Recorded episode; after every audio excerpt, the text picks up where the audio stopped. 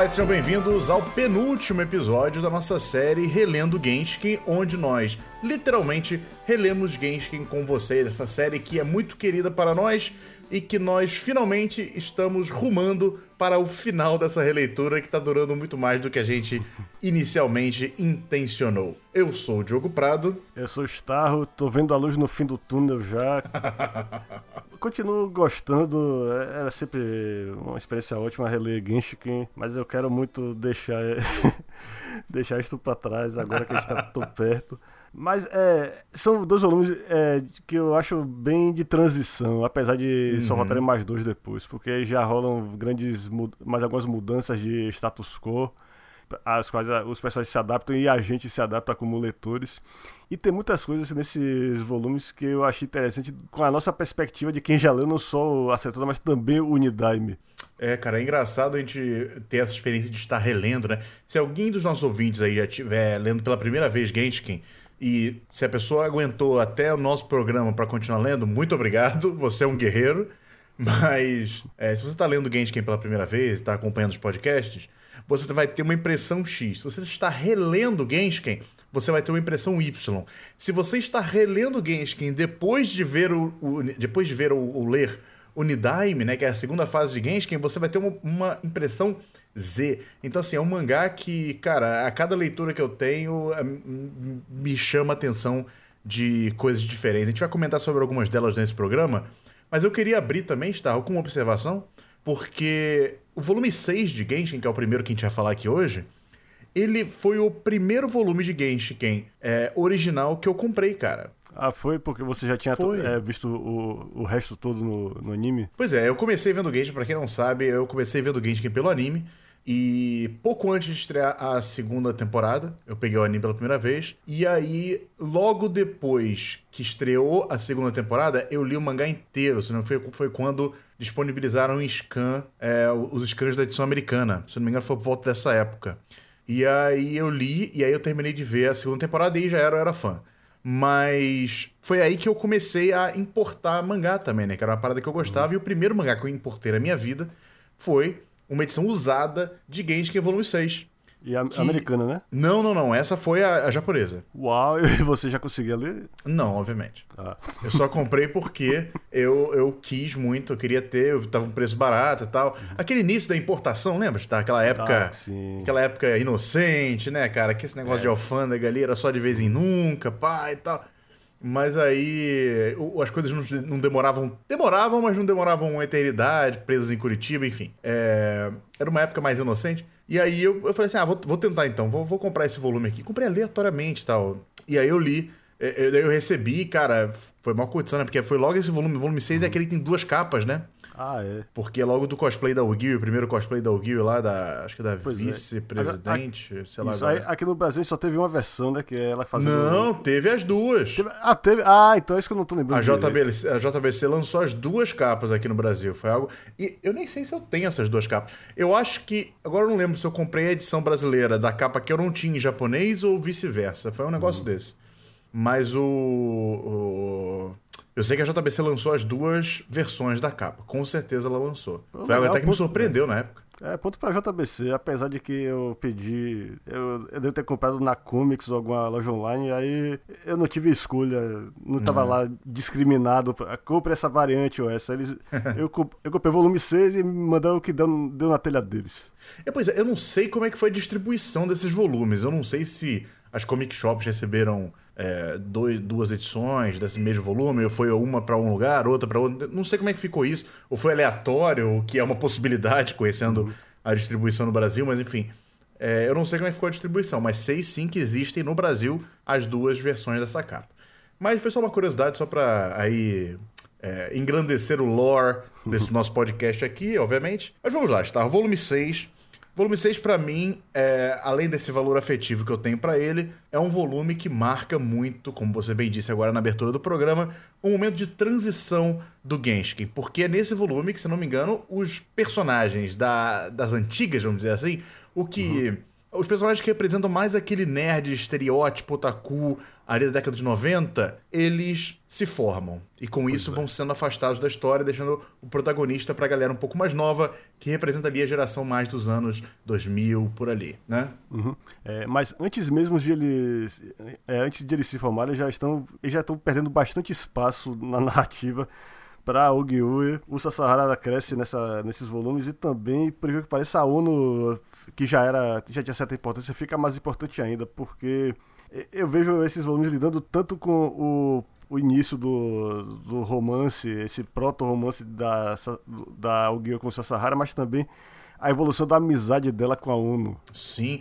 É, é, nesse volume que ela conversa com a ONU ou é no 7 só? Acho que é no 7 só, não é? Essa no 7 é porque nesse, é. o que a gente mais, mais vê é a hostilidade entre as duas. Porque é, pois é. é a relação dela acaba sendo focada mais no fato de que a Ogiyo tem esse esse ódio de si mesma, essa, ela, não, ela não se aceita como é, enquanto a ONU encara numa boa os hobbies dela, só que ela fica tentando impor pra ela do mesmo jeito como ela fez com, com a Saki, o uhum. hobby do, do cosplay, que é o sim, que é, acontece logo no começo desse volume aqui. É, exatamente. E é nesse volume, inclusive, nesse primeiro capítulo, inclusive, que nós vemos o Gui vestindo o cosplay da ONU, é, muito é, aproveitando a, a, impulsividade da Saki, vamos dizer assim, de convencer o Gui, que é uma pessoa que acaba sendo bastante suscetível à pressão, vamos dizer assim, né? E aí ela veste o cosplay. E curiosamente, cara, esse cosplay da Ogiwi, que tá na, nesse primeiro capítulo, é uma das imagens mais icônicas da personagem, né, cara? Pois é. Se você pega fanart, se você pega é. É, dojinshi, você vai ver que é, é, essa, essa imagem da personagem é, é, o que marcou principalmente a galera que acompanhou o mangá nessa primeira fase. E, inclusive, é a, a figure, a única figure da Ogiwi que existe de fato, assim, uma figure mais oficial, porque tem umas meio piratex assim e tal mas a, a oficial da Ogiwi, ela é uh, com esse uniforme. Eu, hum, é. obviamente, tenho essa figure, mas. é uma bela é figure. Claro que você tem. Óbvio, é uma bela figure, mas da época que eu ainda comprava, veja bem, da época saudosista, tá? época garoto. Tô muito nostálgico hoje, Amish. Dessa época inicial aí da importação no Brasil, mas enfim. É, é uma bela figure e, cara, é uma das páginas mais icônicas da personagem. Apesar de eu, quando vi pela primeira vez essa cena, eu caguei e andei solenemente, assim, pra mim não fez a menor diferença e tal. Diferente da cena de cosplay do volume 7. Ah, também sim. tem uma cena de cosplay. Porque aí, aí envolve mais um pouco o romance dela com Sasahara. Esse daqui é mais só uma. sei lá, uma. um fanservice, talvez. Não tinha nem se pode dizer fanservice nessa época. Alguém não era uma personagem ainda tão. É isso, é. é. E é o, é o cosplay que fica meio folgado nela porque o Tanaka não sabia as medidas é. dela exatas, apesar de que ele fala no, nos extras que ele tinha uma certa margem é. de erro e tal. E rola até o negócio do ciúme lá, que a Ono não gosta muito da história de, de que o Tanaka tava fazendo cosplays pra o Gil sem falar pra ele. Ele tá pensando só, só no caso de acontecer, ele. Isso. Tanaka, o Tanaka é um cara pre é, preparado, né, bicho? Tanaka é. é um cara preparado. pois é. Mas, Agora, mas é engraçado, só um, só um adendo aqui, porque uhum. Existe toda uma subcultura do Moe, Michi, que uhum. considera justamente roupas largas a serem um, um, fator moe, você sabia disso? Ah, sim, eu. Quer dizer, não é, é que eu, não é que eu tenha lido sobre isso, mas eu, eu vejo. É uma imagem tão recorrente isso aí da, é. da garota com as roupas folgadas, mas é, eu, o jeito como que o desenho é interessante pra mim, porque eu não sei se você vê isso, mas hum, quando eu olho pra expressão da, da eu não vejo só vergonha, não. Eu Sim. vejo uma certa esperança de que as outras estão achando ela bonitinha. E aí, você quer que, o que é que vocês acharam? É uhum. É meio que isso que a cara dela me diz, não é só assim, eu tô com vergonha de fazer cosplay. É, concordo, cara. É, mais uma vez, justamente o Ki mostrando assim uma habilidade maior que ele desenvolveu com o tempo também, essa, essa questão das expressões faciais, que é algo que, curiosamente, cara, a gente vê pouco até explorado em, em mangá, né? É uhum. algo que você não vê tantos autores explorando e quando acontece é algo louvável, né? Porque muda bastante o tom e torna uma coisa muito mais verossímil, talvez, a, a distribuição e a navegação pelos painéis, né? Você pois consegue é. observar bem a expressão facial dos personagens. Isso, e tem, tem atores que tem atores que eu eu falei atores, tem autores que eu adoro, que eu respeito muito, mas que não tem um bom repertório de expressões faciais, tipo Mitsuru Adachi é um deles. Cara. Tipo, quando você lê várias, dezenas de volumes de um mangá do Mitsuru Adachi, você já fica cansado uhum. de ver as mesmas expressões, os mesmos atalhos faciais que ele usa. É, cara, o Kyo é bem plural nesse sentido. Uhum. Ele consegue passar bastantes emoções, assim, só com. E, às vezes é uma sutileza. Às vezes. Lembra? Foi no, foi no último programa que a gente comentou, não foi? Daquele, daquela olhada que é o Gil dá e dá aquela aquela enrubrecida, assim, rapidamente uhum. no cantinho da página, lá num quadrinho pequenininho e tal que não tem nada a ver, ela dá uma olhada pra esquerda. É uma coisa do tipo. Agora, vão lá, voltem no, no, no, último programa, vocês vão ver a gente comentando sobre isso. Já faz tempo que a gente gravou, nossa memória não tá tão assim fresquinha. Mas é, é, essas coisas, esses detalhes que me agradam bastante no, no trabalho do Kio. E também as diferen diferentes perspectivas. Porque, por exemplo, você viu isso, mas talvez uma outra pessoa não observou isso e tal. Ou então numa releitura ela percebeu pela primeira vez, enfim é algo bastante interessante é, de se apontar aqui nesse, nesse programa. Mas eu acho que é um capítulo que, tirando isso, um, talvez ali, como você falou, mostre um, um proto, uma proto-amizade da, da Ogi com a Ono ali. Mas para mim é um, é um capítulo que passa meio batido, assim, vamos dizer, né? Já no próximo, é um capítulo que me agrada mais, uhum. porque é o encontro, ou não chega nem a ser encontro, mas é um, uma saída ali inesperada do, do Madarame com a, a Saki, né? É, mas é um capítulo que deixa bem clara a, a barreira entre os dois, cara. De um jeito que chega a ser. chega a doer mais do bem mais do que aquele capítulo clássico dela dormindo e ele não, não tendo coragem de falar do pelo do nariz dela. Uhum. Ih, peraí, mano, tá acontecendo um negócio aqui, cara. acho que tá rolando algum jogo. É. Tá rolando a comemoração de gol aí. Eu acho que é algo do tipo aqui, cara. Acho que é jogo do Botafogo.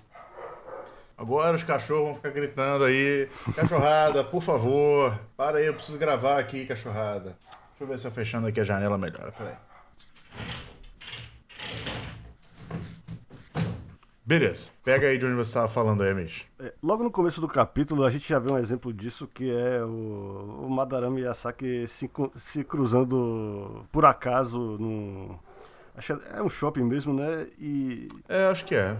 Ah, não, não, não, peraí, isso é na faculdade, tá aqui, Departamento de Assessoria a Estudantes. É porque, é, não ah, chega a ser é. shopping, não, é isso. É que o lugar de Madame tá, chega a parecer uma livraria, mas não, é só no departamento. Ele tá lendo alguma coisa, algum material de estudo, e aí a Saki tá falando com as amigas, e os olhares se cruzam, ela, ela tem a gentileza de assinar para ele, que é uma coisa que ela, que ela provavelmente não, não teria feito volumes atrás. E ele, coitado, fica com tanta vergonha de. que é um negócio meio sem graça mesmo, cara. Eu, embora não tenha essa reação, deve ser como é quando você vê uma pessoa que você não tá bem afim de falar, que tá cercada de, outro, de gente de outro círculo social e você não tá necessariamente afim. Mas ainda assim, eu, não, eu tento ser mais educado do que o Madame foi. Acho que, acho, acho que a Saki ficou.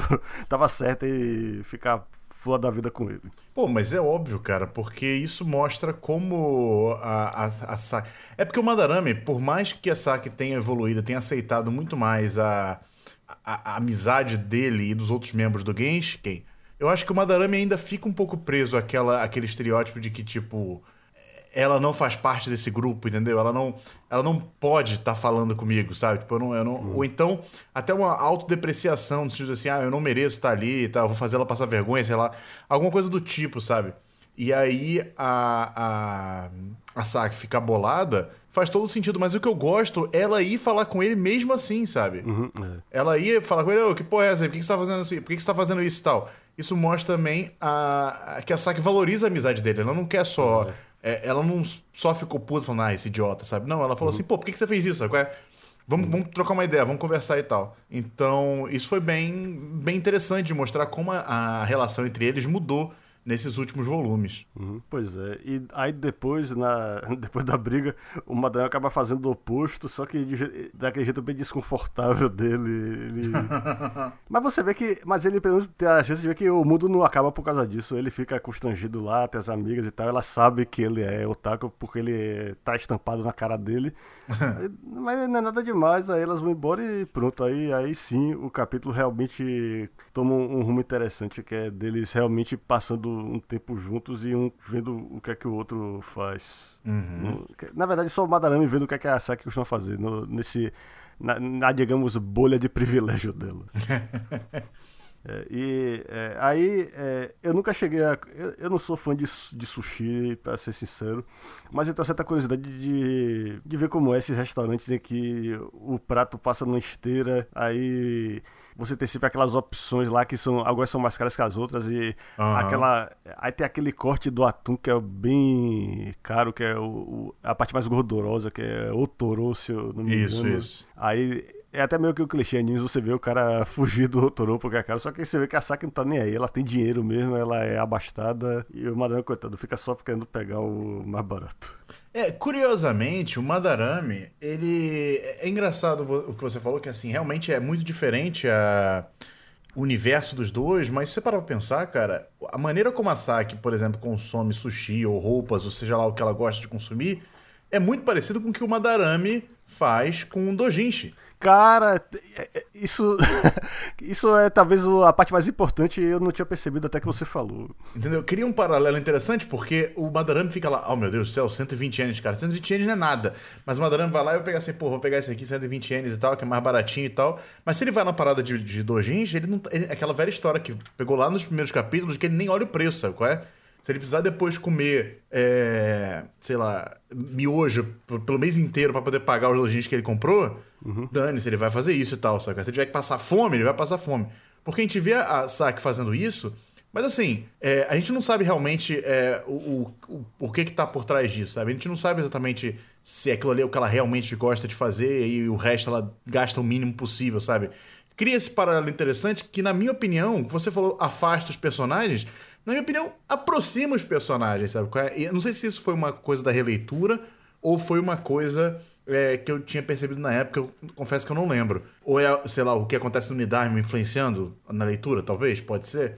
Mas é algo que eu, perce... eu prestei atenção e falei, cara, aí, ó, isso cria um paralelo interessantíssimo com os personagens e mostra que eles são mais parecidos do que a gente achava que seriam, mesmo em área, mesmo que sejam em áreas diferentes, né? É, pois é, mas é, o, para mim o que cria o, o, que cria a barreira é que Madarambe gosta dela exatamente pelos motivos pelos quais ela não pode ficar com ele. Ele gosta dela como uma pessoa totalmente alienígena, como ela fala, de outro planeta. É. E por isso ele fica meio chateado de ver ela se aproximando do, do, do Genshin, do, dos otakus, e tentar criar um meio termo é, nessa relação. E eu acho que a cena no, no final do, do metrô é é bem isso, ele tenta. É, ele meio que quer que ela seja o tipo de garota que aceita o gesto cavalheiresco e antiquado de sente, pode, se sentar, por favor. Mas não, ela não é assim e ele fica meio decepcionado com isso. Hum, é, cara, mostra que. Talvez nesse momento pode-se dizer que o Madarame tá percebendo que não deve rolar nada mesmo entre os dois, enfim.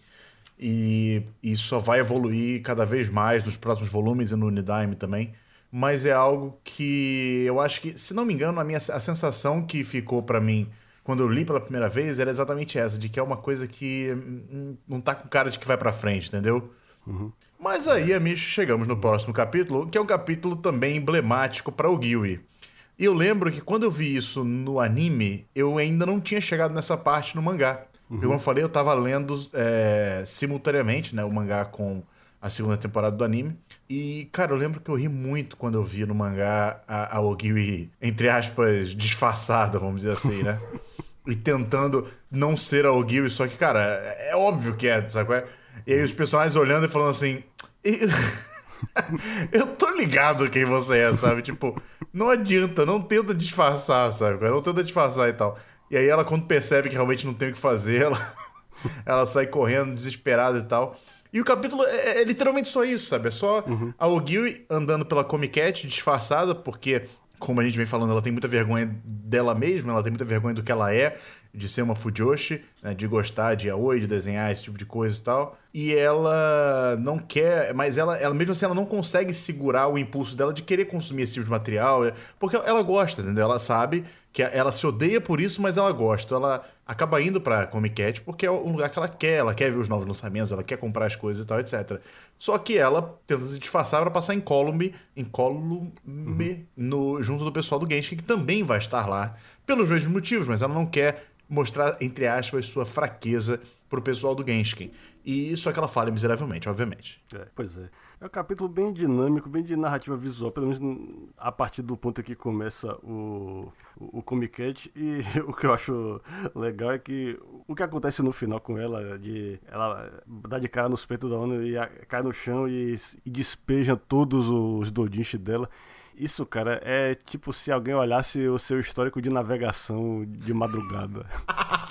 Porque isso para mim é, é o que revela o, o como diz a ONU, o, o ser da pessoa.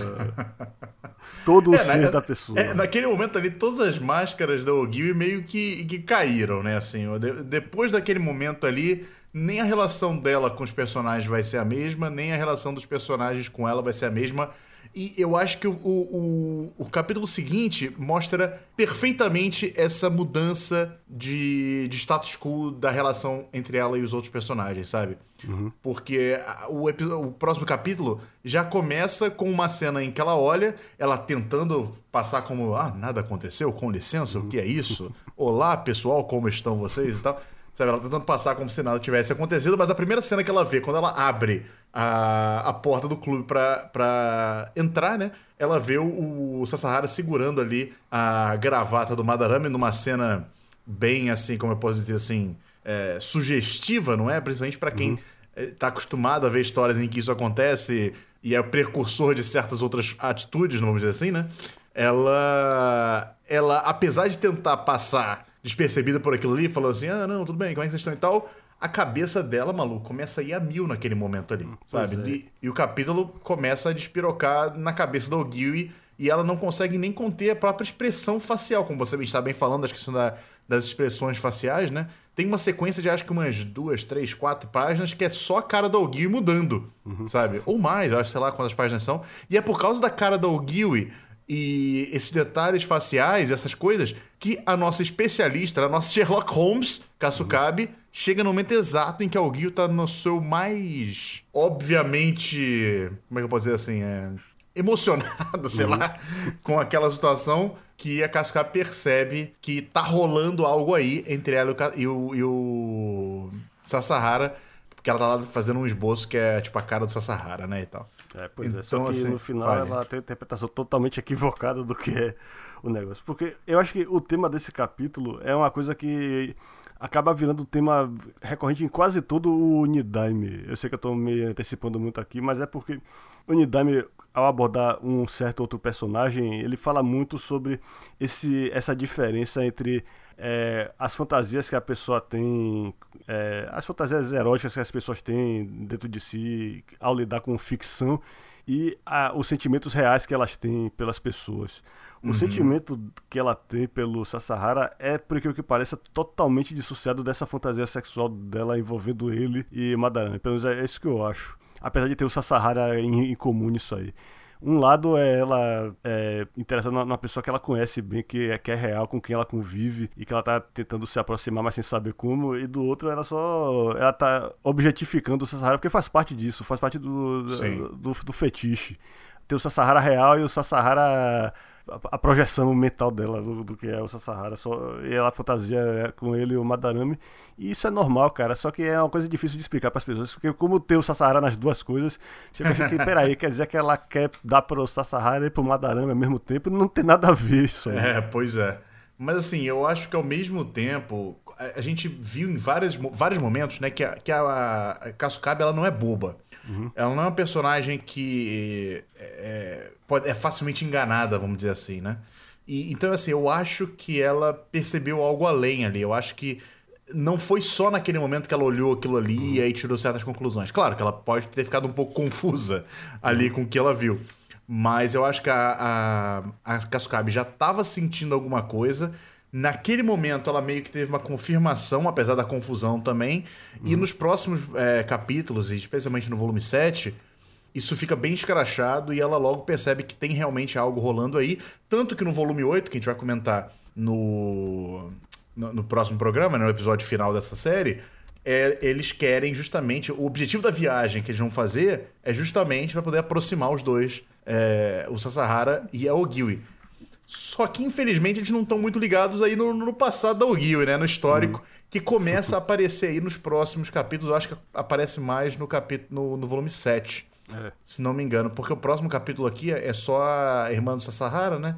É, Mostrando é. que quer entrar também na mesma escola e na mesma universidade, né? O que é interessante do ponto de vista da personagem, porque até então ela era só uma mala sem alça lá que não fazia nada. Uhum. Então ela mostrar interesse em entrar na universidade é, é algo interessante, é algo louvável para a personagem. Mas eu pessoalmente nunca fui muito fã da Keiko, apesar de ter gostado mais dela no Nidaime do que aqui uhum. na série original. Mas olhando assim com viés retroativo, acho que é interessante ver esse primeiro despertar da personagem assim para mostrar que ela quer mudar um pouco de vida, né? É, é interessante, mas não tem muito mais sobre, além disso. Você tem alguma coisa para acrescentar desse, desse capítulo? É, é porque eu acho que ela é quase sempre movida por coisas que são muito fáceis de. São coisas meio superficiais. Tipo, ela gosta do, do Kosaka. O Kosaka é otaku. Aí o que acontece? Ela quer se aproximar dos otakus, aí na cabeça dela o jeito, o jeito melhor de fazer isso é virar um membro do, do Genshin. aí. É é, e no final a gente vê que necessariamente ela não precisa estar na faculdade para ser membro do Genshin. Ela fala, ah, é normal gente ser membro de um, um clube em outra faculdade. Só que você vê que ela não é. Ela não leva muito a sério o, o futuro dela, os planos dela. Tanto que quando ela fala lá que passou na faculdade lá de contabilidade, Sahara disse que ah, ela vai largar depois de. E ela hum. provavelmente largou, né? Não, ela no Nidaime ela larga a faculdade, é, ela desiste, é. realmente. Uhum. Mas no Nidaime, eu, bom, enfim, a gente não vai estar aqui para comentar o Nidaime, Isso, mas eu é. acho que tem lá os seus motivos, eu acho até interessante o destino que dão pra personagem, porque, enfim, a gente comenta. Se um dia a gente fizer uma série sobre Time, a gente comenta lá. Mas agora, o que nesse capítulo não tem muito assim de interessante, é só mesmo um capítulo, acho que de transição, para apresentar pra gente o capítulo final desse volume, que é o capítulo da formatura dos membros originais do Genshin, né, da primeira fase aí. Que é o Madarame, o. Caraca, o Kogayama e o uhum. Tanaka. Né, esses três é. estão se formando. Só que tem mais coisa aí envolvendo esse capítulo que eu acho que é interessante de comentar, especialmente o papel da ONU uhum. nesse capítulo, por, porque eu lembro que foi algo que me marcou muito na época. Eu, eu tava lendo esse, esse volume na. Quando eu tava. Eu tava na faculdade, né, cara? Então, assim, eu consegui me relacionar bastante com muitas das coisas que eles estavam passando assim. Eu lembro de ver. Acho que eu bati no microfone aqui. Eu lembro de ver amigos meus né, se formando e tal. E, e eu, eu, eu demorei um ano a mais para me formar do que eles de, demoraram. Então, assim, deu para se relacionar um pouco com a sensação da ONU né, nesse capítulo. Uhum. É, e, mais uma vez, desculpe por falar de novo do Nidaime, mas isso explica porque a ONU continua fazendo, fazendo parte do elenco, do elenco da série por mais tempo do que o Sasahara e o, os personagens que são no fundo, os, os, os, os, digamos, POV characters, os personagens de ponto de vista que a gente tem desde o começo. Ele, com a geração dele e depois a, ao Gil. É, mas sabe, eu... sabe, uma coisa que é interessante? Uhum. Desculpa te interromper, já que você comentou sobre o Unidime, acho que é bacana a gente falar sobre isso. Porque no Unidime, o status quo da ONU é justamente uma personagem que está postergando a formatura para não encarar a vida adulta, né? E é. aqui é o contrário, aqui é ela lamentando ela ter, entre aspas, perdido um ano por estar no exterior, é, por ter morado no exterior durante um ano, né? Ela ela tá se lamentando, ela tá falando assim, pô, tô ficando para trás e tal, eu não queria ficar para trás, eu, eu devia estar tá realmente encarando a vida e tal, e ela sente muito isso, né? É, dentro dela, ela percebe que ela tá ficando para trás. Essa sensação de ficar para trás é, acaba sendo muito ruim em muitas uhum. situações da vida, né? Mas é engraçado como, apesar da sensação de ter ficado para trás é, ter sido muito chocante para ela, foi algo muito momentâneo, né, cara? É, uhum. Já no próximo, pouco tempo depois, ela já percebe que ela vai ser a nova presidente do Genshin, né? Uhum. A gente vai comentar sobre isso, então ela já fica feliz por, por causa disso e tal. E a gente vê que a consequência disso foi justamente ela resolver ficar quase que eternamente na faculdade lá no Nidaime, por causa dessa ela, ela vê que acaba sendo confortável ela ficar na faculdade ao invés de encarar o mundo real, quando ela vê as dificuldades que os outros estão passando também é, ao saírem da faculdade, né? Especialmente o, o Madarame. É, Mas enfim, vamos, é. vamos por parte. Isso, é, porque é, todos os três é, veteranos que estão desde o começo do mangá saem da. terminam a faculdade nesse capítulo. Só que o interessante é que é, as, as trajetórias deles são bem diferentes cada um. O Kugayama ele consegue com certa facilidade o emprego dele, mas é um negócio de vendas e eu até fico pensando como é que um cara como ele, que fala tão baixo, que tem tanta dificuldade de se relacionar, consegue vender coisas, lidar com clientes, gente que ele não conhece. Mas eu, eu, acho que no fim das contas é porque ele é um cara que tem certa inteligência. Ele, a, a gente subestima o poder dele de é. se adaptar à situação. Ele só é um cara preguiçoso, infelizmente. Ele nunca. Ele podia ter, ter, ser até um desenhista se quisesse, mas ele preferiu simplesmente, ó, oh, cara, isso vai ser só um hobby para mim. Eu quero só. Eu vou trabalhar para sustentar meu hobby. Eu me identifico com isso. É, mas, cara, você se identifica, né, bicho? É, é. Mas então, eu acho que é interessante a gente primeiro apontar que, mais uma vez, eu, eu não canso de falar como eu gosto do Kishimoku como um roteirista, porque os três personagens se formaram e eles teoricamente sairiam da série. A gente sabe uhum. que o Madarame continua ainda por um bom tempo, mas eles, esse teoricamente seria o último grande momento desses personagens. E é nesse momento que a gente percebe que todos os três tiveram um certo arco de amadurecimento ali. Talvez o Madarame um pouco menos, e talvez por isso a consequência de ter ficado mais tempo na série. Mas o Tanaka e o Kugayama, ambos têm um bom arco dramático, né? O, o Tanaka, seja ele reconhecendo a sua vocação, reconhecendo o seu desejo é, pela, pela moda, né? pela costura uhum. e tal, e conseguindo se reconhecer e conseguindo, é, como é que eu posso dizer assim, aceitar a ideia de que ele, não, vou, vou me formar aqui, mas vou para uma faculdade de moda e vou seguir isso como carreira, né? Vamos dizer assim. É, é bem interessante. E claro, também no lado amoroso, porque ele acaba namorando com a ONU, né? Uhum. Então, assim, ele tem essa essa, essa mudança de status quo dele, que para um personagem do tipo dele é algo bem marcante. E o Tanaka, Tanaka não, o Kugayama, por outro lado, ele teve essa questão artística dele, né? De, de, de um cara que era totalmente travado, um cara que era totalmente. É, não conseguia mais botar no papel por se sentir incapaz, enfim, achar que não desenhava nada, ou ficar enrolando tudo, tudo, tudo. E ele também, teve, também teve o arco dramático dele de, de se confrontar com essa, esse problema dele, né? Se confrontar com essa fobia que ele tinha e conseguir superar isso e produzir um Dojist finalmente. O que talvez, cara, é, possa ter, ter feito ele falar assim: beleza, eu fui, lutei, venci, mas mesmo assim vi que isso aqui não passa de um hobby para mim, que eu não quero isso como uma carreira e eu posso move on, né? Posso continuar minha vida aqui, posso seguir em frente. É, deixando isso mais como um hobby mesmo. Que é algo que muitas vezes eu acho, cara, que a pessoa que gosta, o nerd, vamos dizer assim, né? O otaku, o nerd, o, a pessoa que gosta de cultura pop e tal, eu acho que todo mundo passa por esse momento de tipo, tá, a que nível eu gosto disso aqui, sabe? Eu gosto do nível disso aqui a, a continuar com isso pelo resto da minha vida? Ou isso é um hobby passageiro? Ou isso é algo que eu quero é, pro resto da minha vida? Isso é algo que, que eu quero trabalhar pro resto da minha vida, sabe? Então, assim, eu acho que essa época de graduação da faculdade, eu acho que é um momento que é muito chave para essas pessoas, né? Incluindo eu e você, eu acredito que. Uhum nesse meio. Então, assim, foi bacana ver isso representado também na, nesse, nesse capítulo de, de formatura, né? É, e é, eu também parei para pensar uma coisa. É, o, o, Madarame, a escolha que ele faz, ele, ele arruma um emprego qualquer de escritório, você vê que ele não tem nenhuma motivação especial para esse trabalho, só arrumou por arrumar mesmo, só para não virar mais uma estatística de, de desemprego e a 10 minutos de caminhada da faculdade, ou seja, ele realmente não consegue avançar. Alguma coisa prende ele ao Genshiken e pode ser um, pode parecer simplista da minha parte, mas acho que é saque mesmo, é esse negócio mal resolvido dele que pode prende ser. ao Genshiken. Pode ser, pode ser. Eu também acho que tem alguma alguma influência da saque nisso aí.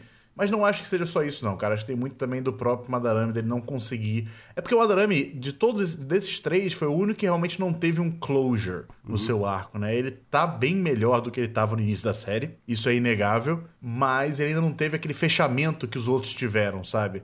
Aquela aceitação do seu status quo que os outros tiveram. Ele ainda deve ter muita coisa guardada, muita coisa, muita frustração guardada. E talvez isso não deixe ele seguir em frente né, na vida dele, na carreira dele é algo que é, sem dúvida, mais explorado na frente, né? principalmente no Nidime, mas que a sua observação é completamente pertinente. Uhum. Só que, antes de fechar esse capítulo, cara, eu só quero comentar um negócio, porque. Do, no, não sei se é no, Agora não lembro se. Acho que é nos entre capítulos, não era? Que tinha aquele negócio da, da figure que eles montavam, Isso, é. que o Tanaka montava. Uhum. E, cara, é, assim, é engraçado. Você que tá lendo. Você que viu o anime não, não sabe disso, mas quem, quem leu o mangá viu que no, no, nos entre capítulos, né, tem lá um guiazinho do Tanaka montando uma figure, né, de Kujibikan Balance. Ele literalmente monta um garage kit, né, uhum. que ele faz lá com resina, modela e tal, pá, monta. E é um trabalho, um processo muito trabalhoso, enfim, uma parada artística mesmo, né? E aí. E é tudo feito com fotos reais. Assim, uhum. alguém realmente montou aquilo ali, cara. É, e sabe eu, é? eu posso imaginar quem foi. Você sabe, sabe quem foi? Porque eu acho que só. só pode ter sido o próprio Kill, cara. Então, mas aí é, eu, eu, também acho, tá? Uhum. Mas o que, que eu acho interessante? Na, no no pós-fácil, vamos dizer assim, né? Que estão lá no bar bebendo para comemorar uhum. a formatura. É, eles estão vendo lá a figure que o Tanaka fez e tal. E aí, eu acho que a Saki deixa cair, não é? A Figure. Pois é. Não, não, e... é, o, é, o, próprio Tanaka. Ah, não, é o próprio Tanaka. É verdade, é verdade, é verdade. É o próprio Tanaka. E aí, cara, um dos quadrinhos que mostra a Figure quebrada é literalmente a Figure quebrada. Uhum, é. é uma foto, é uma foto da Figure uhum. de verdade quebrada é, na mesa de um, de um bar ou de um restaurante. É, e aí vem então... a dúvida, Mish. É.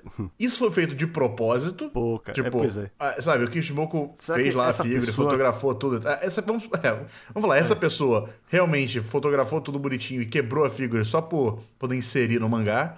Ou isso de fato aconteceu, tipo assim, alguém tava numa reunião de trabalho lá desde da editora, sei lá o quê, e quebrou uma figure e o Kishimoku resolveu incluir isso no mangá porque ele achou isso muito cretinamente engraçado.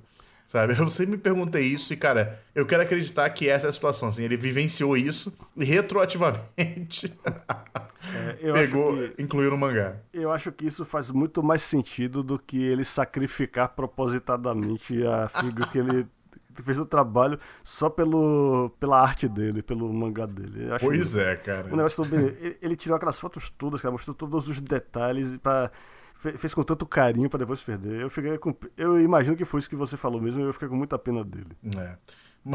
Eu, quando, eu, quando eu vi pela primeira vez, eu também achei, cara, e é bom saber que você também pensa assim, porque é, é muito frustrante isso. Isso. É. E só, só mais uma coisa, só para fechar mesmo esse volume, é rola o lance metalinguístico do, da, do final da, da, do, de uma fase do Kujibi Balance, eles falam lá que as personagens se formaram e tal, e ah, é. o Sasahara, que é fã da presidente, fica chateado que o mangá vai continuar mesmo assim, ele acha que tinha que ter acabado e tal.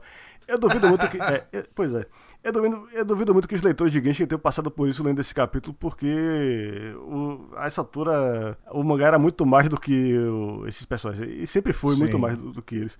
Mas eu fico imaginando que se o, se o Kyo, já, nessa época, já, acho que ele nem imaginava que ele um dia ia fazer realmente uma segunda fase de Genshin, um outro mangá de Genshin e que, não ia, e que ia ter realmente fãs na, na, vida real que eu achava, não, cara, eu preferia que você tivesse acabado mesmo no, na primeira fase. É só, é só é, isso. Cara. É, eu concordo com você, eu acho que nesse momento ninguém sentiu nada, mas no Nidaime eu acho que teve muita gente que sentiu, cara. Foi uma hum, coisa muito mais assim polêmica essa continuação do que nesse momento da série, né? Mas enfim.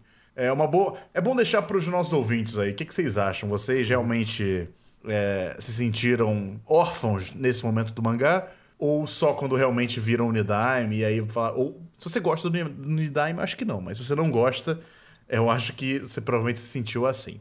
Mas aí, a gente entramos no volume 8. E no volume 8, não, o volume 8 abre. É. Ou, ou, desculpa, volume 7, isso aí. E aí no volume 7 ele abre já com um, um capítulo meio meh, mas que promove uma discussão interessante que é o precisamos falar sobre o Kutiki. Ah, sim. Porque, cara, eu lembro que lendo o mangá pela, pela, primeira vez, e sejamos sinceros, até numa releitura, eu odeio o Kutiki. eu acho ele um personagem muito chato. Eu acho ele uhum. muito, muito, muito, muito chato. Porém, dito isso, ele é um personagem que é mais verossímil do que eu gostaria de, de, de acreditar que ele é. Sabe, assim, você está o quanto eu, nós temos mais ou menos assim a mesma faixa etária. E se nós já convivemos em grupo, principalmente em grupos assim de cultura pop, de anime e tal, mangá, cara, é, é inevitável que ia ter um camarada como o Kutiki. Pois é, cara. O cara com uma combinação letal de hiperatividade e inépcia social. Pois é, cara. Não só isso, como um cara que, assim, ele não tem. É, tudo bem, talvez esteja na inépcia social nesse sentido, sabe? Mas é um cara que fica dando em cima das mulheres o tempo todo. Ah, sim. Fica também. enchendo a porra do saco. Sabe qual é? Sempre tem o camarada. Mas assim, é também é o mesmo cara que quando você olha, você meio que sente uma pena dele, sabe qual é? É, sim. Porque você consegue, você consegue se colocar no lugar de uma pessoa que é tão estranha, tão bizarra, que não se encaixa em lugar nenhum e ela tenta usar isso como um certo mecanismo de defesa, sabe? Essa, uhum. essa bizarrice, essa, esse exagero e tal. E, e, eu, eu fico muito curioso para saber como. Porque, assim, a gente leu o Kutik na época, né? Ali nos anos 2000, no final dos anos 2000, né? Início dos anos 2010, assim. Não, aí já ainda, ainda era final dos anos 2000 quando eu li isso. É, mas eu fico imaginando como é que seria o público de hoje, assim, como é que seria uma, um Kutik sendo recebido num, num, grupo desse tipo hoje em dia, sabe? Eu não consigo ver um, um personagem, ou seja, um, uma pessoa desse tipo sendo recebido assim num grupo tão, tão plural, sabe? Uhum. Eu não sei, talvez o mundo tenha mudado e provavelmente para melhor, é. acredito eu nesse sentido, mas eu acho que o Kutik acaba acaba ficando assim apesar de ainda existir gente desse tipo hoje em dia, eu acho que ele acaba sendo muito um, uma caricatura de uma época, sabe? Uhum. E, e, como talvez uma caricatura bizarra do, de uma época. Eu acho que.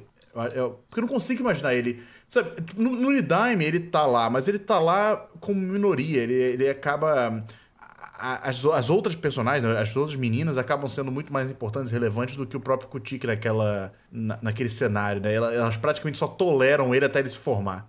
Mas o, nesse momento o Kutik acaba, ainda era um membro ativo da, do, do Genshin, sabe? Então, assim, eu, eu, eu, fico me perguntando até que ponto ele é uma, um, um, personagem que a gente consegue se identificar ou sentir pena, ou ele é só irritante mesmo, sabe? Sei lá, eu não, eu não é. consigo pensar numa posição pro Kutik. Eu acho que a intenção desse capítulo é justamente deixar a gente com pena do Kutik, porque ele tenta ser, ele tenta fazer uma coisa boa, ele vê o ladrão de cosplay lá, mexendo lá e, e roubando mesmo uma fantasia da da ONU, ele consegue evitar o roubo, só que ainda assim rola aquele mal entendido e você vê que o Kutik ele é prisioneiro da imagem dele, uma coisa que ele próprio criou e da qual ele é o culpado. É. As pessoas sempre esperam o pior dele por causa disso. Aí quando ele. Ah, já que é assim, eu vou vestir a carapuça mesmo e vestir o cosplay e fazer nojeira e tal. E é isso mesmo, e, e, pronto. É só deixar claro que é isso. O Kut que é, é, o cara que nunca vai mudar porque ele se tornou um prisioneiro dessa imagem que ele criou de si mesmo. É, da própria caricatura dele, sabe? Uhum. Mas assim, eu não sei. É, é porque, cara, eu fico muito na minha dúvida, assim. Eu acho que, apesar de eu entender essa questão do que o Kishimoto quis mostrar nesse capítulo, eu fico me perguntando assim, cara, será se. Sabe quando você. Não tem um dizer assim que é o. Quando na Liga da Justiça queriam mostrar que o Batman era inteligente, eles faziam todos os outros personagens serem burros. Uhum. Eu acho que acabou sendo algo parecido aqui nesse capítulo. Tipo assim, para mostrar que o Kutik não é tão ruim assim, eles meio que fizeram um cara mais escroto do que o Kutik. Uhum. Entendeu?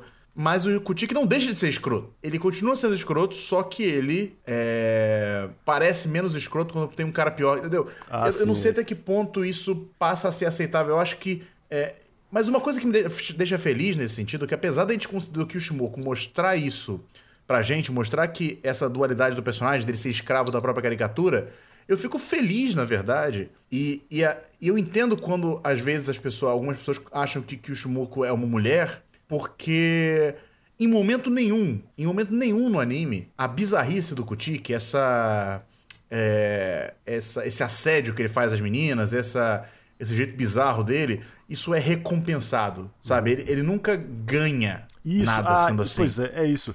É porque é, eu, eu, eu sei que isso é um exemplo muito mais problemático do que, do que o Cut, que é que eu até hoje, eu sei que muita. É, a chamada dos ouvintes já amadureceu demais para fazer isso que eu faço, mas eu até hoje vejo o desenho Family Guy.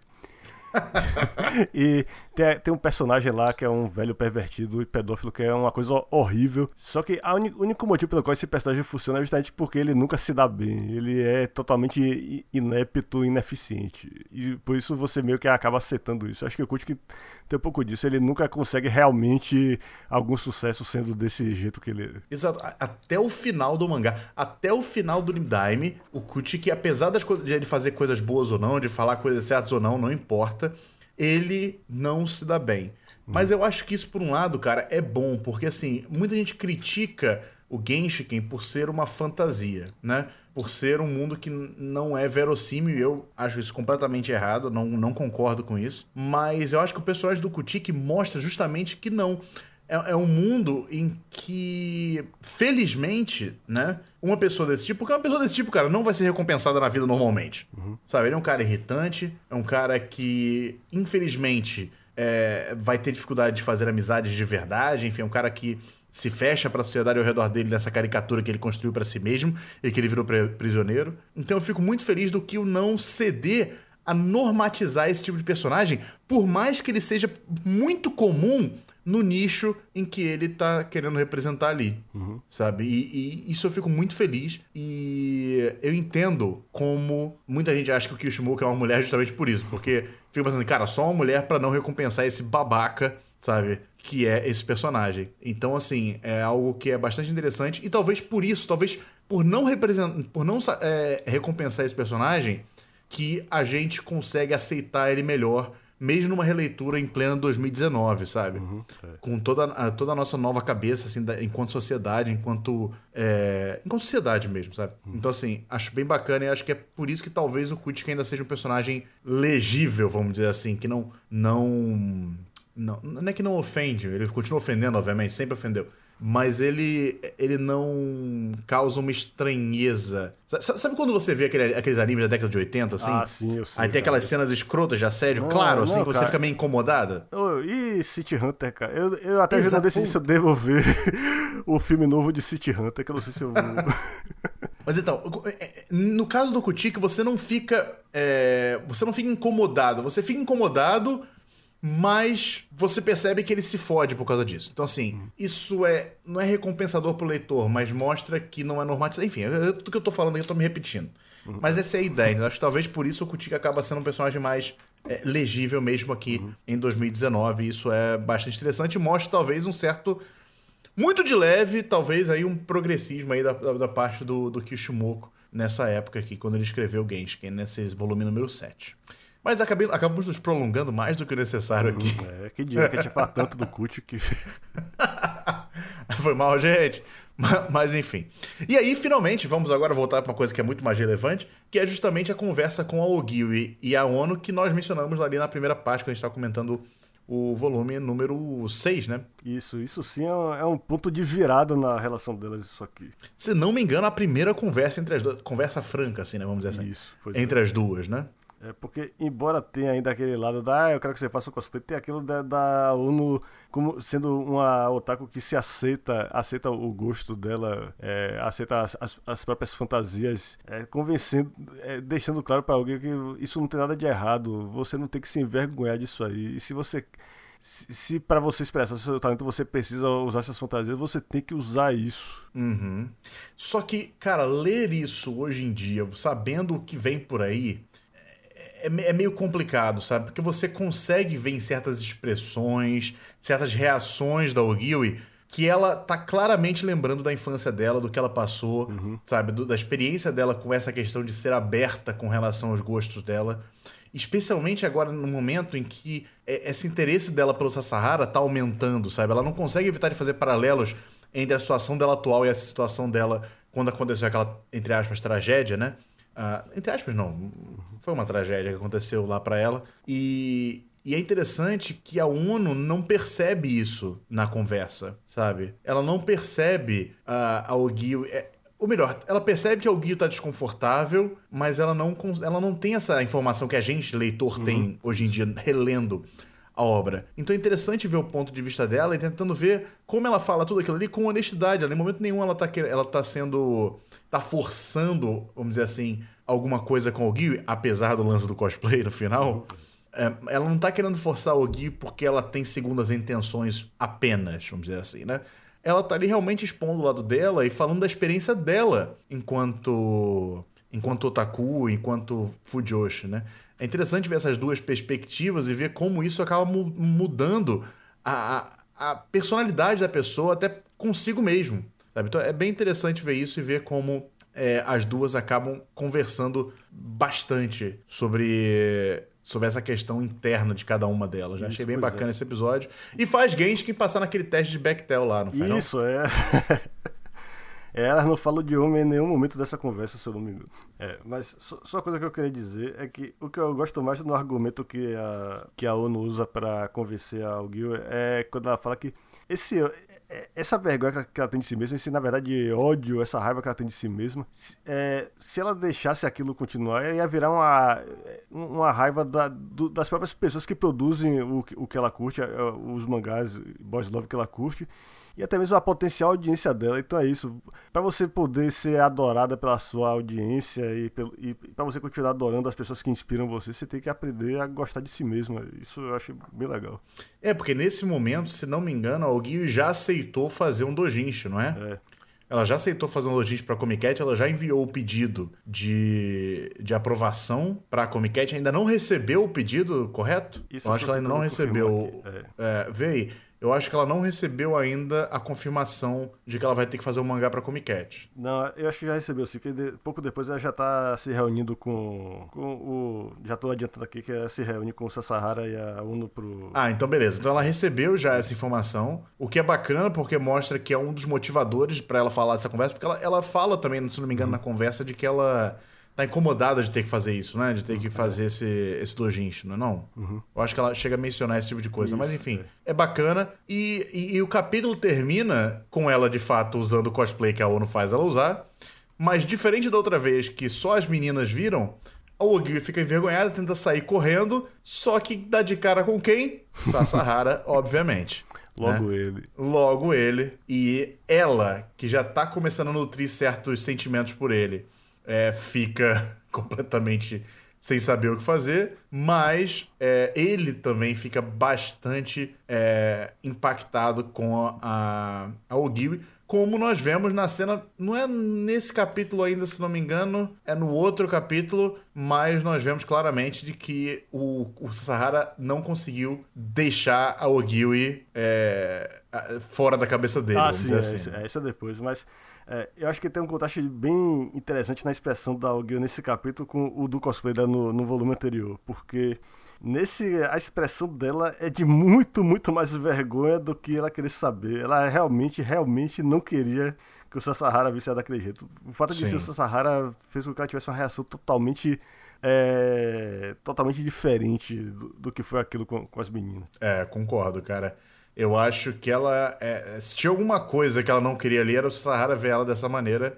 E eu acho que isso ficou bem claro no, na expressão facial dela. Só tenho pena da Ogui, coitada, quando saiu lá do clube, viu um monte de gente lá vendo ela. Uhum. Enfim, pobre Ogui, senti pena da nossa personagem, nossa querida personagem nesse momento. Capítulo seguinte trata do que, Amish?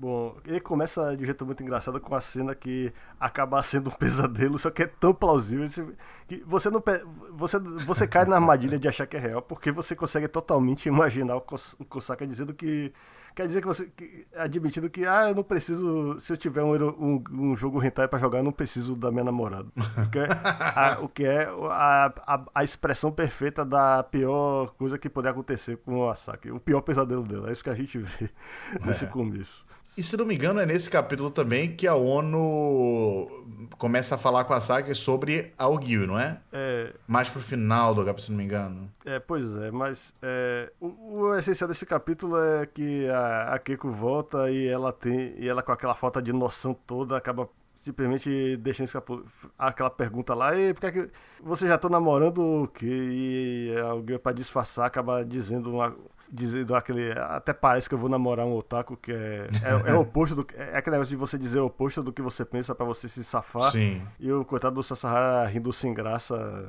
para tentar também se disfarçar o que ele realmente tá sentindo na, naquele é, momento. Eu, eu acho que o que esse capítulo serve para mostrar é justamente que tá rolando alguma coisa sabe? E que tem muita coisa para acontecer. Acho que, é um, novamente, é um daqueles capítulos de transição, né? Aqueles é. capítulos ali que não, não acontece tanta coisa, mas que mostra que tá rolando algo aí e os personagens estão percebendo. É, que tá é, rolando algo aí. E só para é, mostra também que o Sasahara continua procurando emprego, só que sim, ele já tá já está chegando a hora desse formar, só que ele não consegue, ele tá tendo dificuldade de arrumar emprego porque ele quer ser editor, só que ele quer ser editor sem ter nenhuma experiência no ramo, ele faz entrevistas é. e é reprovado.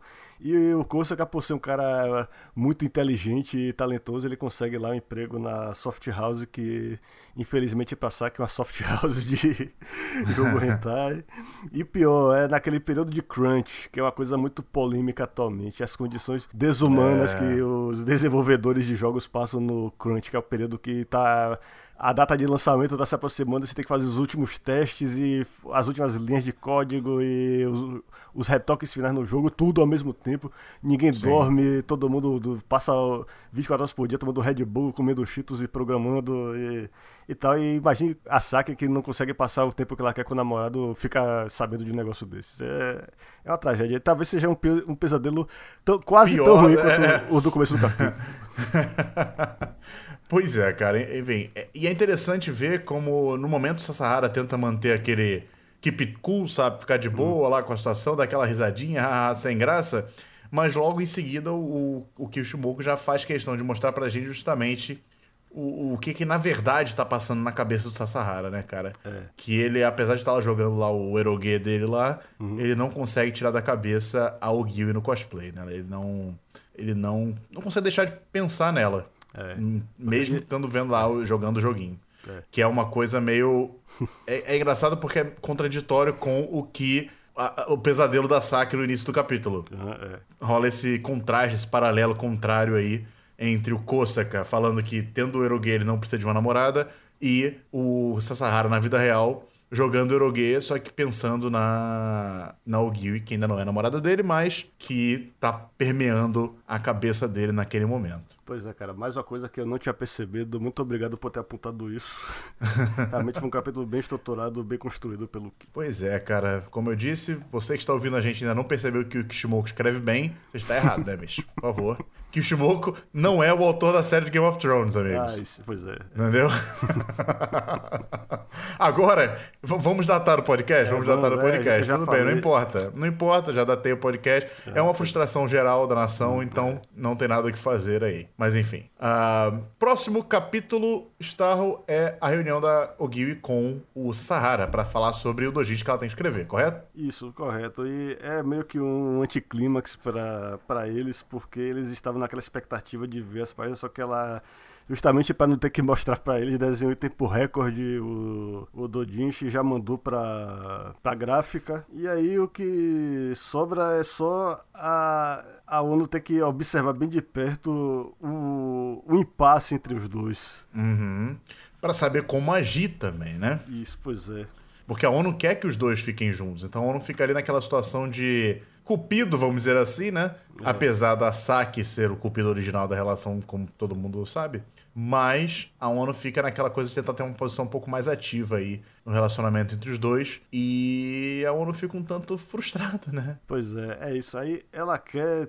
Ela, tá pensando no que, é que ela pode fazer no, durante o Comic para aproximar os dois.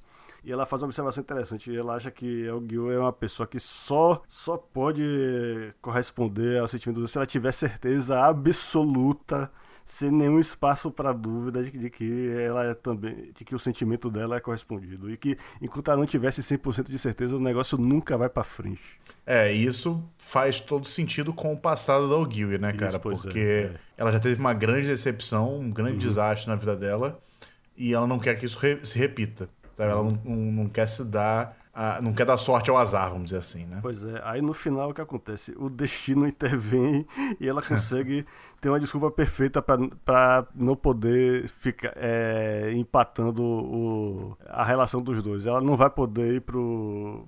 Ela não vai poder ficar acompanhando eles na barra, no stand de vendas do Comic porque as amigas americanas dela chegaram. e a... É. Eu tô folheando aqui o mangá. e a cara que o Madarame faz quando a, quando a Angela aparece. Pois é. Ele, ele tipo assim. Ela, ela entra falando assim, ah, sei lá o que, olá, tipo em inglês, né? Falando em uhum, inglês, assim, hello. Aí o Madarame para e fica olhando assim, aquela cara de tipo. Uh... o que, dá, o que responder? O, isso, e dá o branco total, cara. Que a última coisa que um japonês espera realmente, ainda mais um japonês no clube, é ver uma americana linda, loura, entrando no, e falando, tentando falar inglês com ele. O cara realmente nada poderia preparar o Madarame para isso. E, ele... e cara, eu acho que nesse momento foi que a Angela falou assim: a partir de agora vou sacanear esse maluco até dizer chega, sabe qual é? Pois é. Porque, cara, assim, ela deve chegar. A, An a Angela e a Sul, que são as pessoas apresentadas nesse capítulo, que acabam tendo um papel bastante importante lá pra frente, principalmente no Nidime, Principalmente a Sul, vamos dizer assim, né? Uhum, e, é, pois é. é. É interessante ver esse primeiro momento que, ela, que, ela, que elas aparecem, que elas se relacionam com os personagens, porque acaba sendo bem definidor, assim, do, do que vem daqui para frente, né? Uhum. É engraçado, por exemplo, a Angela já é, tentando interagir com o Madarame, sabe? Nem aí, só conversando e tal, e vendo e, e mal podendo esperar que ela é, encontraria, assim, a primeira pessoa que ela conheceria seria esse espécime perfeito do otaku japonês que ela tinha na cabeça dela, que era o Madarame, que mal conseguiu responder a pergunta dela. E é engraçado também ver que a Sul também é, é a primeira pessoa que ela conhece é o Madarame. E é. nós, amigos, como nós vimos no Nidaime aí, né, nós sabemos o que acontece. Isso, pois é. Não é mesmo? São momentos de grande importância histórica no universo de Genshin. E a, a Asuka, assim como o Gyo, a Asuka usa uma grande primeira impressão.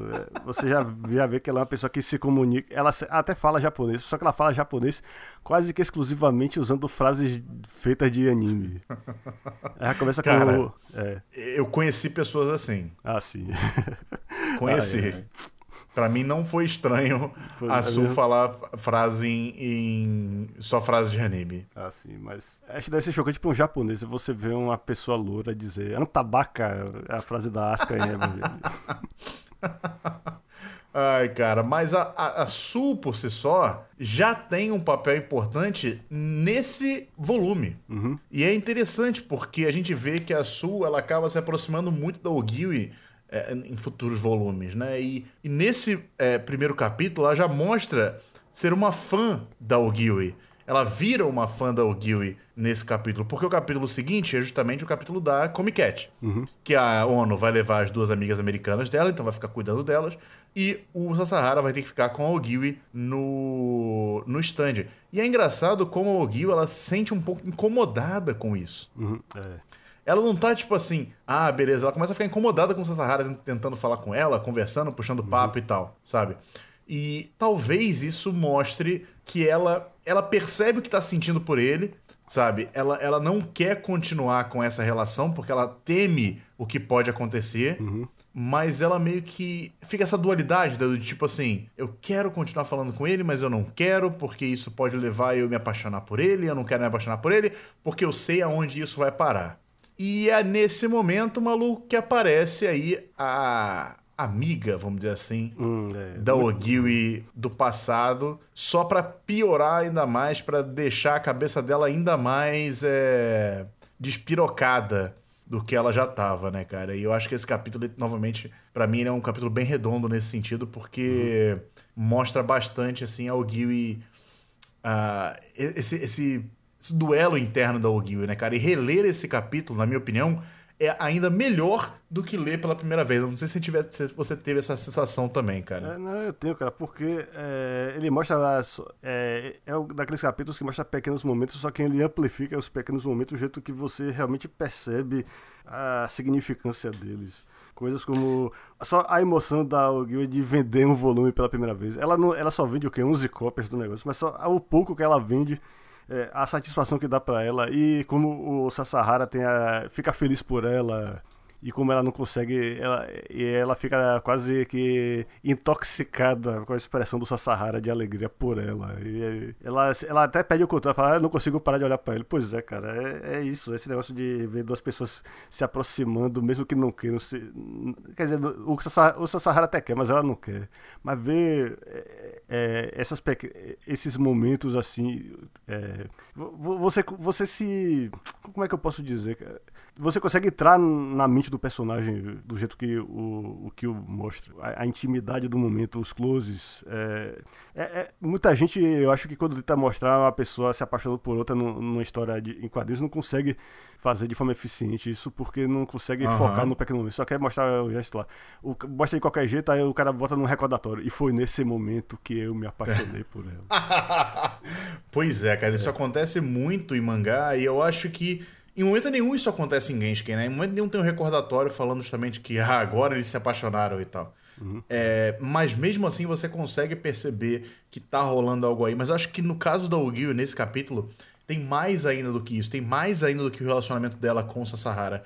Porque justamente tem esse diálogo que ela tem com as amigas, entre aspas, de infância dela, que muda completamente o tom. Tá? Muda completamente a cara dela, a expressão dela. Você sente o desespero, você sente ela é, é, quase que revertendo a uma, a uma, posição fetal ali, um negócio meio uhum. é, impotente. É uma coisa meio você até não consegue entender uhum. muito bem porque ela tava naquela dualidade, beleza, lá Sasahara, tô gostando dele e tal, pá.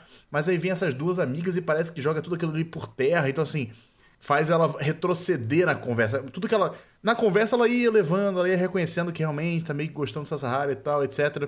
Não necessariamente verbalmente falando, mas enfim.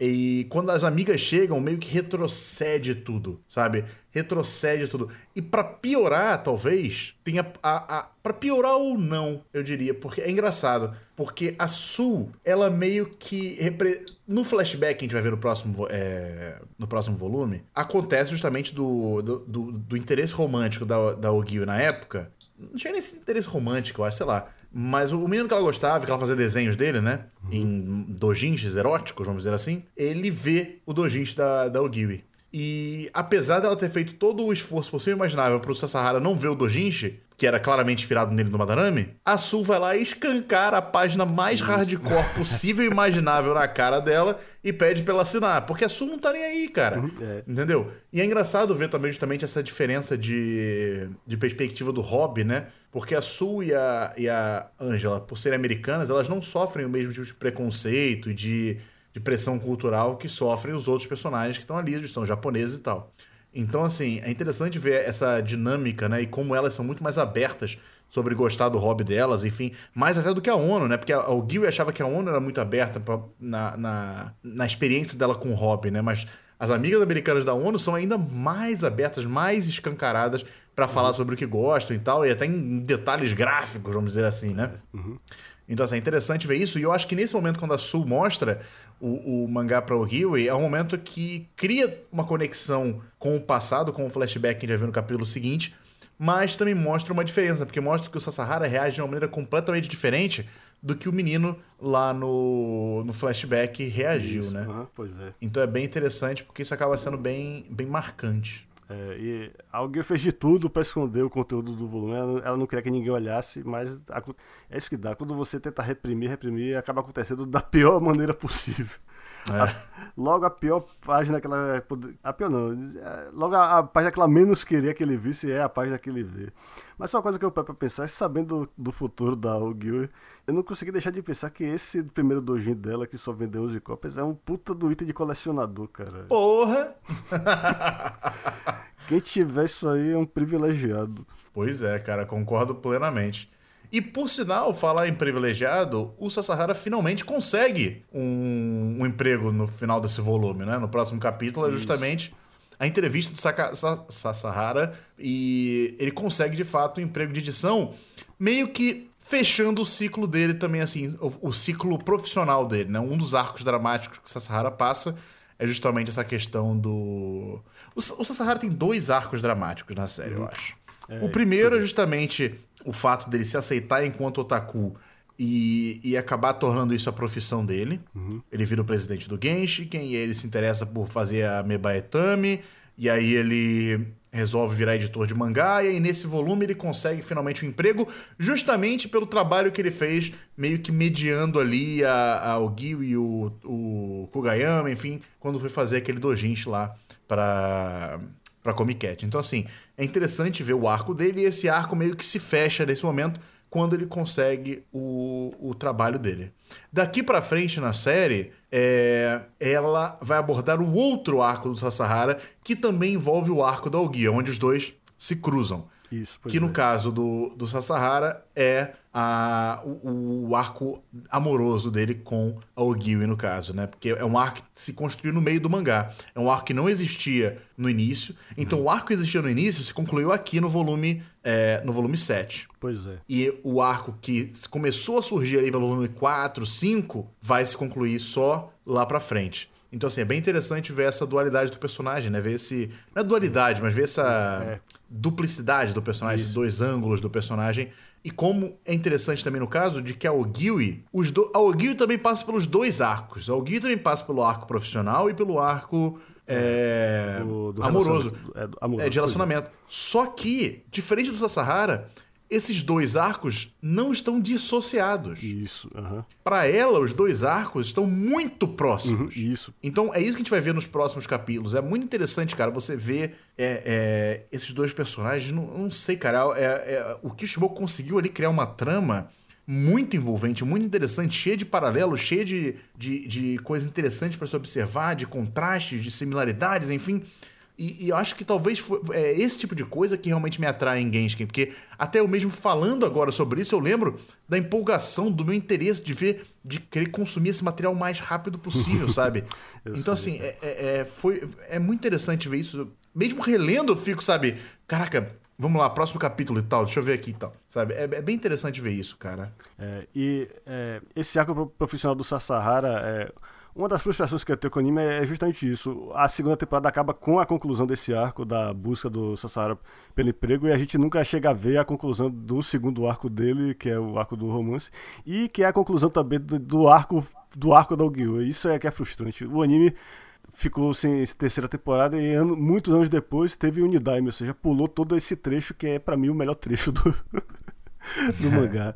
E é, uma coisa também que esse, capi esse capítulo faz muito bem é mostrar de, é, de uma como algo crível e que o Sasahara realmente fez por merecer e não uma coisa que caiu do céu no colo dele só porque a história precisava que isso acontecesse porque realmente é difícil você arrumar um emprego como editor. E o melhor que o Sahara podia obter com a persistência dele. É claro que ele mereceu por, ter, por não ter desistido, por ter continuado procurando entrevistas e tal.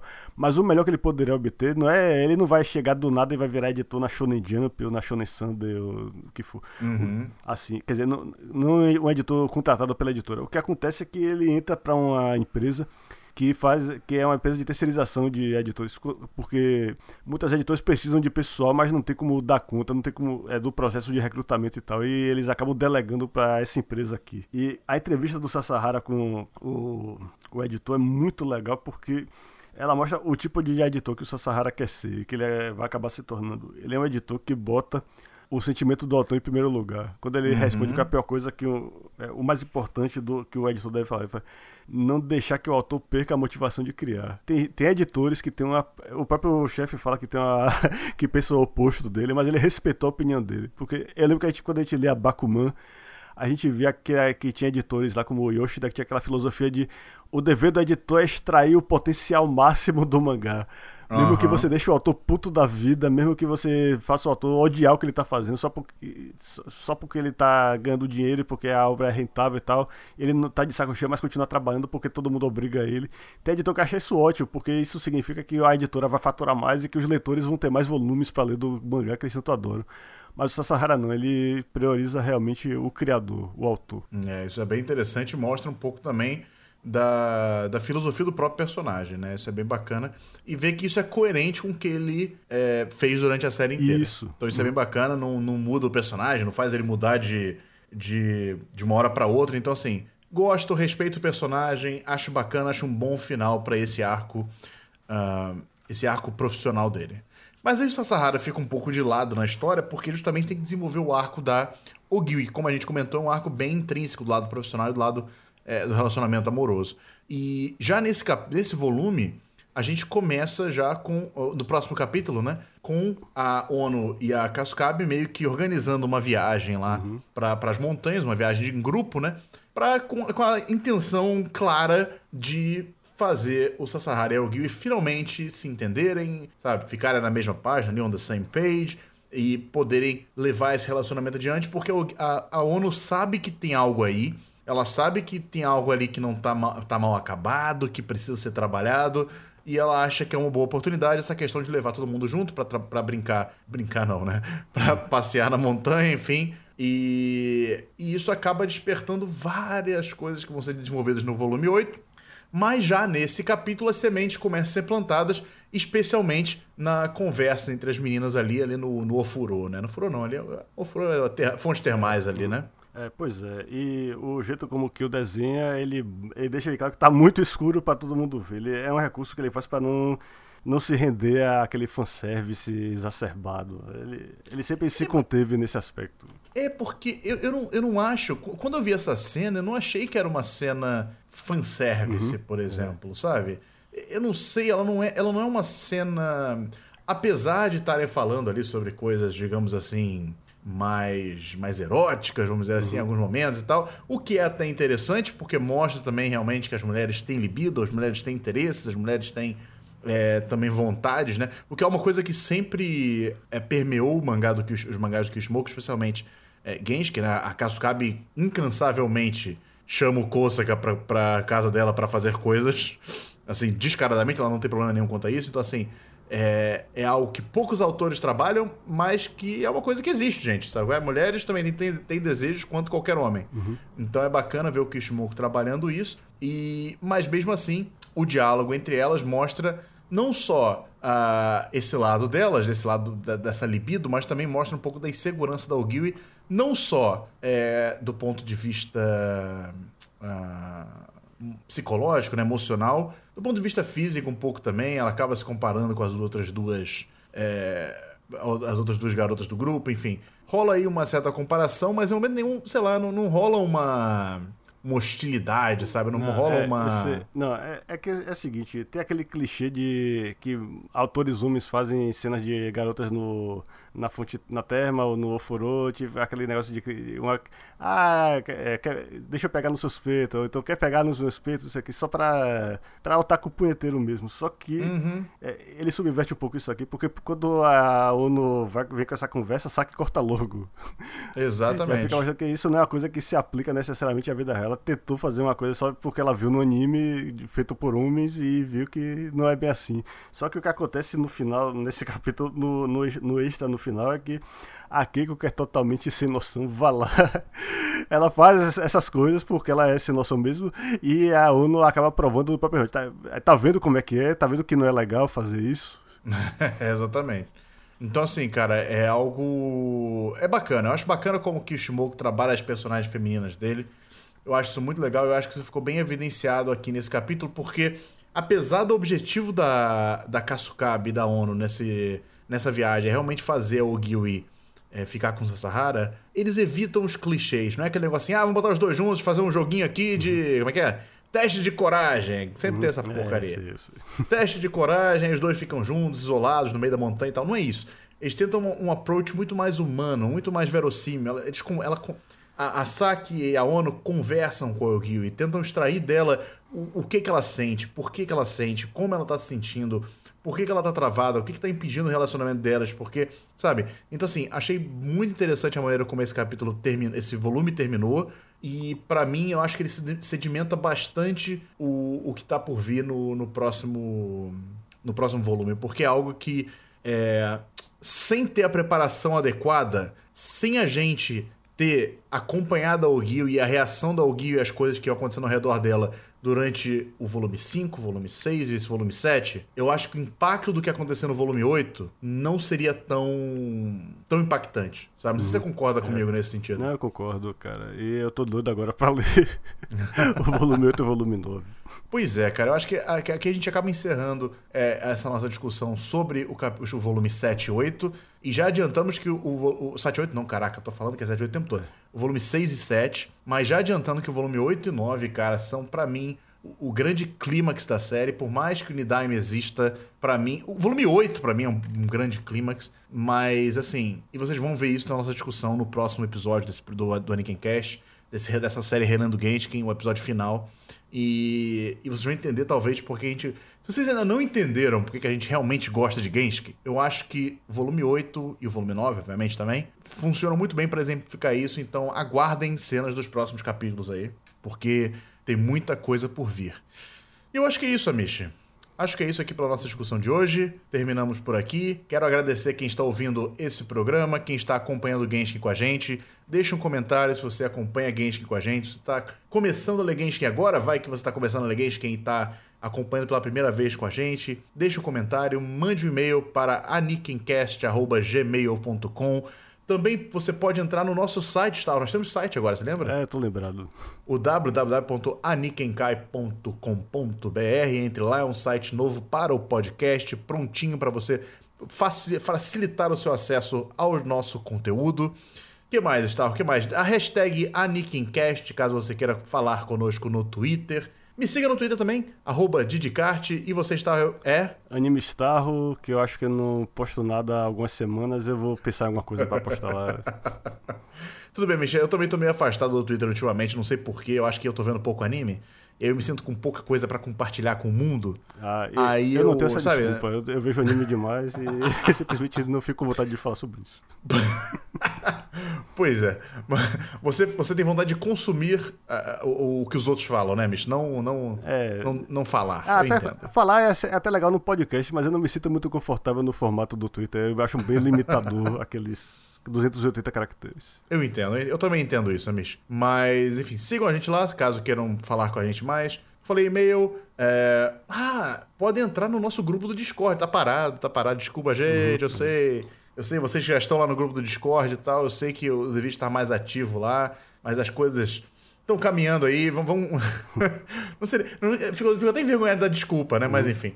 É, Tem um link no, nesse post aqui.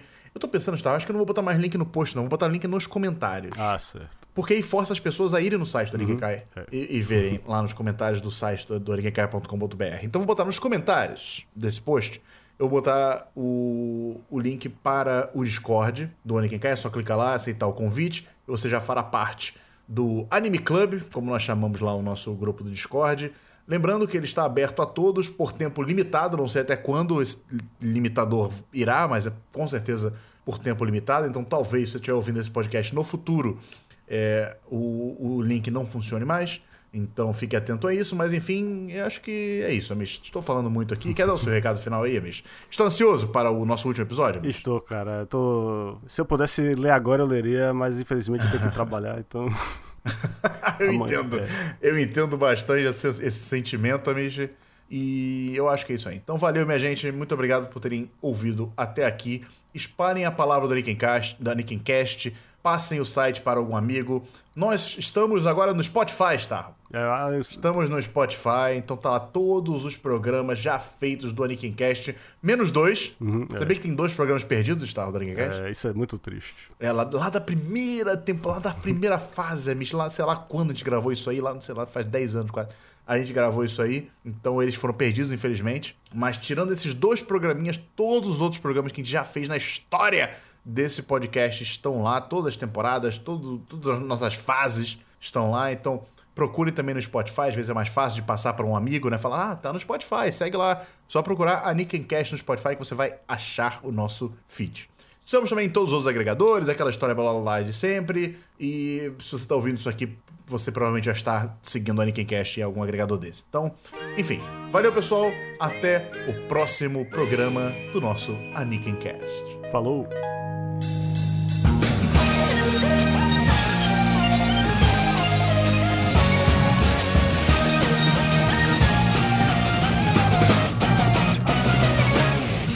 て例によって携帯忘れて乗り遅れたどこ